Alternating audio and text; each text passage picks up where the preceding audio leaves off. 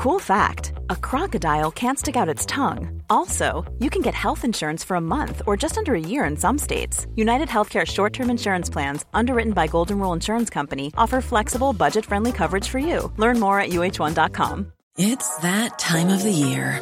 Your vacation is coming up. You can already hear the beach waves, feel the warm breeze, relax, and think about work. You really, really want it all to work out while you're away. Monday.com gives you and the team that peace of mind. When all work is on one platform and everyone's in sync, things just flow wherever you are. Tap the banner to go to Monday.com.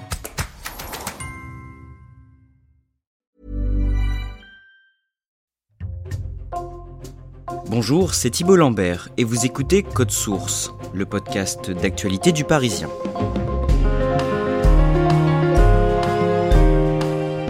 Le géant groupe français Renault attaqué en justice par des automobilistes.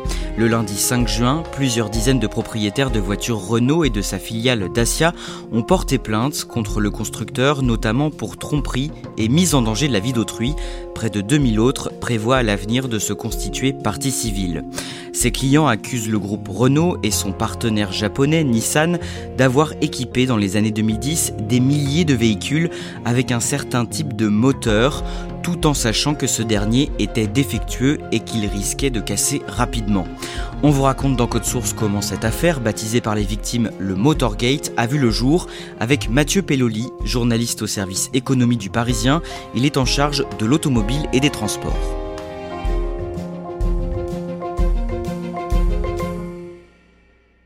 Mathieu Pelloli, à la fin du mois de mai, vous interviewez Sidonie et Johan, un couple qui vit dans le département des Hauts-de-Seine. D'abord, est-ce que vous pouvez nous les présenter? Sidonie, 39 ans, Johan, son conjoint, 38 ans. Tous les deux sont cadres dans le marketing. Ils habitent euh, dans les Hauts-de-Seine et ils sont parents de deux petits garçons, Mathis, 5 ans, et Nathan, 4 ans. Si vous allez les voir, c'est parce que quelques semaines plus tôt, le vendredi 7 avril précisément, ils ont eu très peur en roulant sur l'autoroute. Qu'est-ce qui leur est arrivé? Il circule euh, en direction de Nantes, en Loire-Atlantique. Il euh, s'apprête à passer le dimanche de Pâques en famille. Les garçons sont sagement assis à l'arrière. Et soudain, sur l'autoroute, le voyant moteur s'allume, qui signale donc euh, un problème grave, un problème majeur. À ce moment-là, l'habitacle se met à trembler. C'est Sidonie, donc la mère de famille, qui est euh, au volant. Elle a le bon réflexe puisqu'elle conserve son sang-froid. Elle se déporte vers la droite. Elle arrive à s'extraire de l'autoroute, à rejoindre les barrières de péage. Elle stationne, s'aperçoit que euh, au moment où le contact est éteint, une fumée blanche se dégage du capot et puis ensuite euh, bah, s'enclenche tout le procédé pour joindre un dépanneur. Une fois extrait du véhicule, elle se rend compte que possiblement il aurait pu se passer quelque chose de dangereux. Ils ont quoi comme voiture? La famille est propriétaire d'un Nissan Qashqai 2, moteur 1,2 DIGT 115 chevaux, et quand l'incident se produit, le moteur a à peu près 60 000 km au compteur. Bref, c'est une voiture qui est relativement euh, récente, elle est plutôt bien entretenue. Eux en avaient fait euh, l'acquisition en concession Nissan en janvier 2015. La voiture part donc au garage, le diagnostic tombe et la facture est très salée. Quelques jours plus tard, on les recontacte pour leur donner le verdict définitif, et là, ça fait mal, puisque effectivement, le devis qu'il leur a proposé est un devis à 10 000 euros. Pour faire réparer, il faut remplacer le moteur et ça coûte extrêmement cher. À ce moment-là, j'imagine qu'ils contactent le service après-vente de Nissan. C'est le premier réflexe, c'est de se tourner vers l'assurance et puis vers le constructeur. Et c'est là que la situation s'envenime. Sidonie euh, explique qu'elle euh, a eu le sentiment d'être traitée comme un simple numéro, que euh, la gravité de son problème n'est pas véritablement prise en compte par l'interlocuteur qu'elle a au téléphone. Donc on ne leur fait aucune proposition de prise en charge, même partielle, en tout cas c'est ce qu'elle explique. J'ai contacté Nissan France qui, de son côté, assure que tous les documents n'ont pas été envoyés en temps et en heure. Il n'en reste qu'au final le sentiment d'une prise en charge, on va dire, défaillante, en tout cas c'est le, mot qui a été employé par Sidonie et son conjoint, est euh, absolument réel. Mathieu Pelloli, rappelons que lorsqu'on parle de Nissan, on parle d'un grand constructeur, lui-même rattaché à un très grand groupe automobile. Voilà, Nissan, peut-être un peu moins connu euh, en France qu'en Asie, est néanmoins un géant de l'automobile, un géant japonais, d'autant plus présent dans l'Hexagone qu'il fait partie d'un grand groupe, c'est-à-dire l'alliance Renault-Nissan et Mitsubishi, mais surtout l'alliance Renault-Nissan. C'est un constructeur de premier plan. En même temps que leur démarche, Sidonie et Johan font des recherches sur Internet. Qu'est-ce qu'ils découvrent à ce moment-là? Ce qu'ils découvrent, c'est qu'ils ne sont pas seuls. Il y a beaucoup de malheureux automobilistes à qui la même mésaventure est arrivée. Ils s'aperçoivent que Renault, mais aussi Dacia, ainsi que Nissan, font partie des marques qui sont au premier plan de cette panne moteur. Et ils s'aperçoivent aussi qu'il y a un groupe Facebook qui recense toutes les victimes de euh, l'incident avec le moteur concerné. Mathieu Pelloli, vous allez nous raconter comment ce groupe Facebook a vu le jour, ce que ses membres, qui sont près de 8000 aujourd'hui, reprochent à Renault Nissan et comment ils en sont venus à porter en justice cette affaire, surnommée aujourd'hui le Motorgate. Pour bien comprendre tout ça, on va d'abord remonter à l'automne 2012. Au mois d'octobre cette année-là, le groupe Renault Nissan attribue un nouveau moteur à tous ses véhicules neufs. De quel moteur il s'agit? Alors le moteur 1,2 TCE côté Renault et côté Nissan, son équivalent le 1,2 DIG-T. Ce moteur au global est monté sur 400 000 véhicules environ, d'octobre 2012 à juin 2016. En France, 133 000 voitures sont potentiellement concernées. La liste des modèles est longue parce que chez Renault, si on regarde, on a le Renault Capture, la Clio 4, Côté Dacia, le Dacia Duster, le Logi, et puis on peut rajouter le fameux Nissan Juke qui a eu beaucoup de succès et qu'on a vu sur les routes de l'Hexagone, entre autres. Et donc en 2016, le moteur 1,2 litres TCE est remplacé par un autre moteur. Pourquoi ça? Il est euh, mis au placard parce que justement l'évolution technologique fait que un moteur suivant présente de meilleures qualités. Quelques années plus tard, en mars 2019, un internaute décide de créer un groupe Facebook baptisé Casse Moteur Renault Nissan.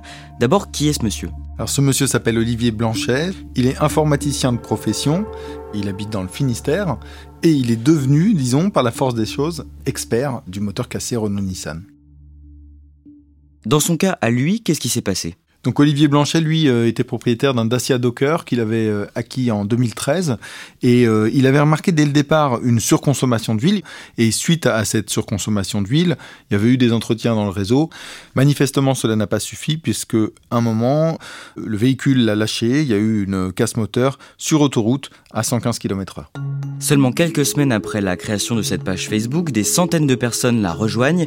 Elles ont toutes connu le même problème? Oui, absolument. Ce qui apparaît, c'est que ce problème est global, qu'il y avait sans doute beaucoup de victimes dans leur coin qui euh, ne s'étaient pas euh, agrégées ensemble et tout d'un coup là le phénomène s'enclenche, on arrive euh, relativement vite au nombre de 7000 victimes qui est quand même très conséquent, sachant qu'en plus des groupes Facebook identiques se créent en Espagne, en Belgique, en Angleterre et aujourd'hui chacun d'entre eux regroupe environ 700 victimes.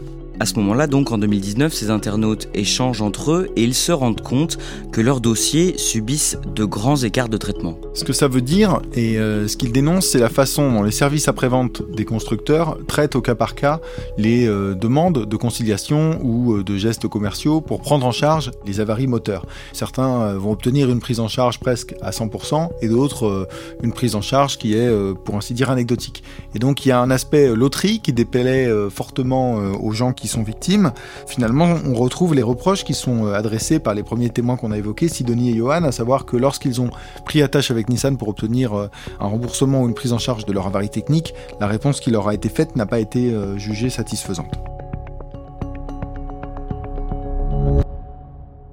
Et comment Renault, Nissan ou Dacia justifient le fait de ne pas prendre en charge le coût de cette casse moteur? Renault, Nissan et Dacia vont se montrer très pointilleux, par exemple, sur le calendrier des révisions qui est exigé. Et dès que euh, un jour, deux jours, même euh, une semaine, ce qui parfois n'a strictement aucune importance, mais quand ce calendrier euh, n'a pas été respecté, les constructeurs vont faire valoir que c'est peut-être la raison de l'incident euh, en question.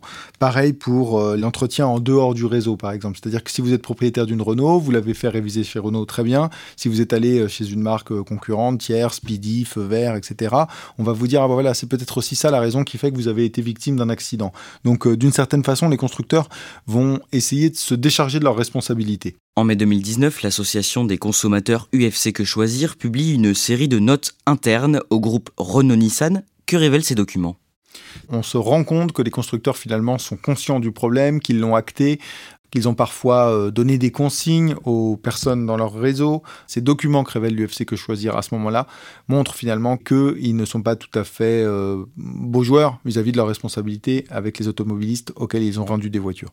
À ce moment-là, est-ce que les ingénieurs du groupe ont au moins essayé de régler ce problème? Il y a une future génération de moteurs qui va arriver et qui de toute façon devra permettre de résoudre le problème, mais il y a euh, la génération actuelle, celle qui est parfois encore en train d'être installée sur certains véhicules, et puis celle euh, pour lesquels les moteurs sont sur la route. Et donc on essaye de trouver des rustines techniques, c'est-à-dire qu'on va modifier parfois les paramètres logiciels, on va essayer de euh, modifier des pièces du moteur. Donc il y a tout un tas de prises en charge un peu mécaniques. Et ça, il y a trace écrite de ces consignes qu'on va essayer de faire passer aux mécaniciens dans les ateliers du réseau, parfois euh, à l'occasion des révisions standards. Quand ces documents sont révélés, on a une idée du nombre de clients qui sont touchés par ce problème? En France, on peut euh, évoquer plusieurs milliers de victimes et euh, si on se place à l'échelle de l'Europe, on est sans doute sur euh, quelque chose de l'ordre de plusieurs dizaines de milliers. Est-ce que les autorités réagissent après ça? Pas véritablement, puisque en fait les plaignants, le groupe Facebook avait écrit un courrier à Madame Agnès Pannier-Runacher, qui à l'époque était ministre déléguée chargée de l'industrie, pour dénoncer la situation et la réponse est assez claire et catégorique. Je cite, entre guillemets, Cette affaire ne relève pas du droit pénal de la consommation, mais plutôt d'une conception de pièces ou d'un calibrage à parfaire. C'est-à-dire que ce problème n'est pas suffisamment grave aux yeux de la législation pour nécessiter une campagne de rappel, ce qu'auraient aimé les plaignants, mais donc que ça doit se régler au cas par cas avec toutes les insatisfactions que ça entraîne parmi les victimes. En 2020, des membres de ce groupe Facebook décident de créer une association baptisée Victimes du Motorgate. Pourquoi ce terme Motorgate? Motorgate, c'est une allusion euh, directe et claire au scandale du Dieselgate. C'est une fraude au contrôle anti-pollution découverte en 2015 chez euh, le constructeur allemand Volkswagen, dont on s'est aperçu qu'elle avait touché ensuite également de nombreux constructeurs, y compris Renault. D'ailleurs, une affaire judiciaire est toujours en cours.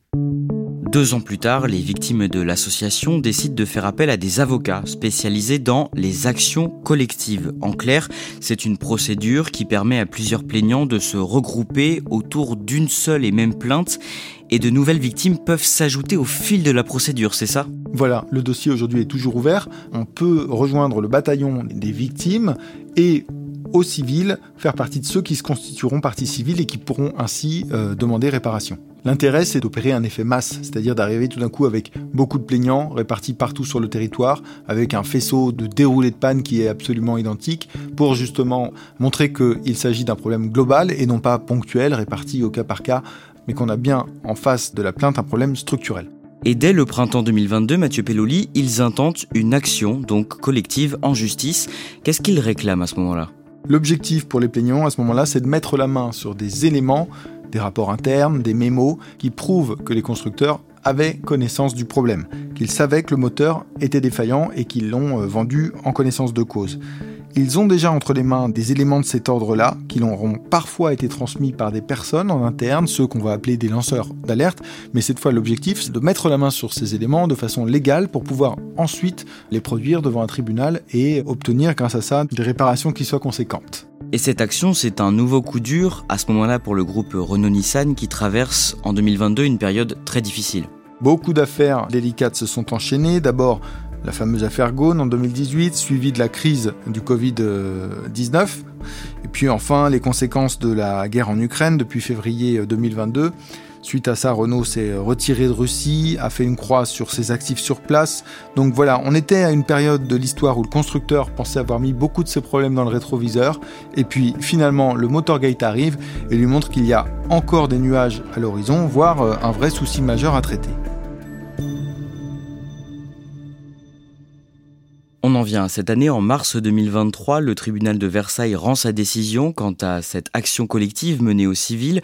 Qu'est-ce que ça donne? Rien, hélas, pour les plaignants, les documents n'ont pour l'heure pas été transmis, puisque le tribunal de Versailles a demandé à Renault de fournir ces documents, mais Renault a fait appel de l'ordonnance de référé, et donc l'appel est suspensif. Renault, pour l'instant, n'a pas exécuté la décision, si bien que euh, retour à la frustration pour les clients qui sont plaignants. Mais les avocats de l'association des victimes du Motorgate veulent aller plus loin et envisagent de déposer une plainte au pénal. Il s'agit cette fois d'aller sur un autre euh, registre beaucoup plus lourd. Les infractions dans la plainte que nous avons pu voir sont euh, véritablement euh, sérieuses puisqu'on parle de tromperie aggravée, de pratiques commerciales trompeuses, d'escroquerie, de destruction, de dégradation et de détérioration dangereuse pour les personnes, de mise en danger de la vie d'autrui. Donc en portant le combat au pénal, les plaignants se donnent une chance de pousser la bataille beaucoup plus loin. Et le lundi 5 juin, les avocats des victimes déposent officiellement cette plainte massive au pénal, cette fois-ci au tribunal de Nanterre dans les Hauts-de-Seine. Elle concerne combien de personnes?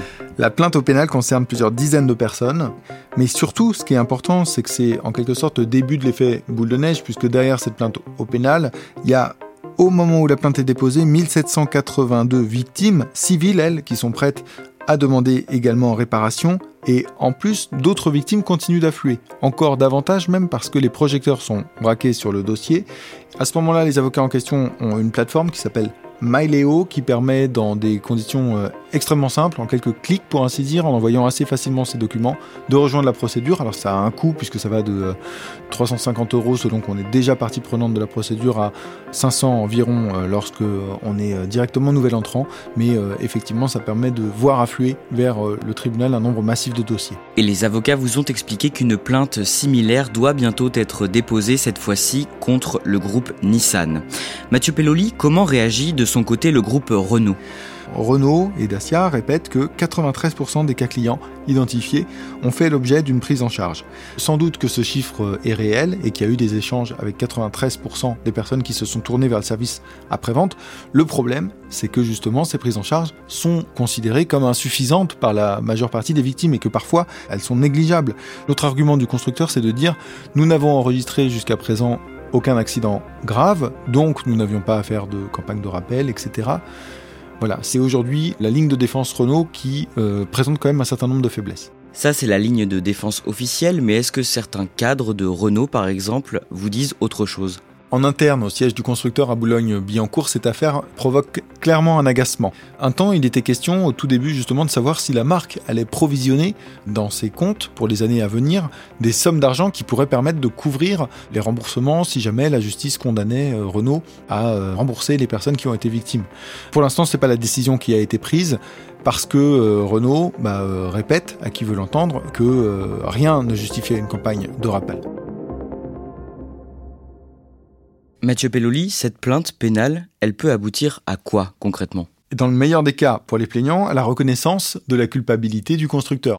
Donc voilà aujourd'hui ce qu'espèrent euh, les plaignants, ce qu'espèrent leurs avocats, c'est-à-dire euh, obtenir une indemnisation intégrale des préjudices euh, moraux, matériels, corporels qu'ils ont subis en raison du comportement de Renault, Dacia, de Nissan. Cette affaire que les victimes appellent le Motorgate, elle peut potentiellement coûter très cher au groupe Renault? Oui, à plusieurs points de vue. Alors il y a d'abord en termes de gros sous, c'est-à-dire une procédure qui euh, bah, va nécessiter des, frais d'avocat, va nécessiter des remboursements si des condamnations ont lieu. On parle sans doute en termes de millions d'euros, voire de dizaines de millions d'euros. Mais l'autre enjeu, c'est le déficit en termes d'image de marque. Il y a eu un manque de transparence de la part de Renault. Donc le risque réputationnel aujourd'hui pour Renault, il est très important. Et c'est bien davantage ce risque-là, plutôt que celui d'un remboursement en millions d'euros, qui inquiète le constructeur.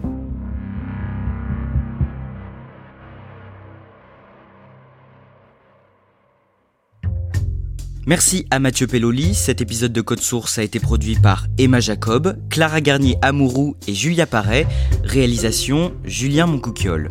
Si vous aimez Code Source, abonnez-vous sur votre plateforme d'écoute préférée, Apple Podcast, Deezer ou encore Amazon Music pour ne rater aucun nouvel épisode chaque soir du lundi au vendredi. Laissez-nous des petites étoiles ou un commentaire et vous pouvez aussi nous écrire à cette adresse codesource at leparisien.fr.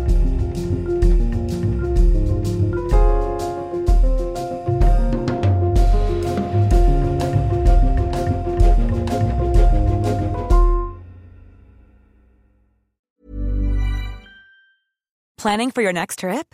Elevate your travel style with Quince. Quince has all the jet setting essentials you'll want for your next getaway, like European linen, premium luggage options, buttery soft Italian leather bags, and so much more. And is all priced at 50 to 80% less than similar brands.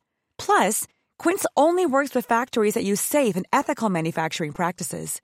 Pack your bags with high-quality essentials you'll be wearing for vacations to come with Quince. Go to quince.com slash pack for free shipping and 365-day returns. When you make decisions for your company, you look for the no-brainers. And if you have a lot of mailing to do, stamps.com is the ultimate no-brainer. It streamlines your processes to make your business more efficient, which makes you less busy.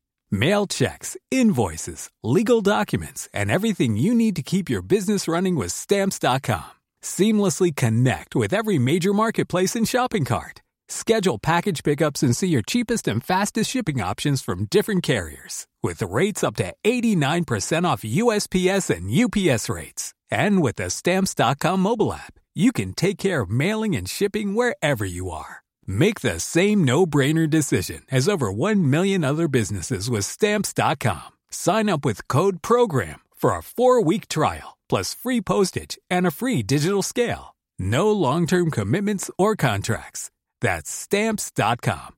Code PROGRAM.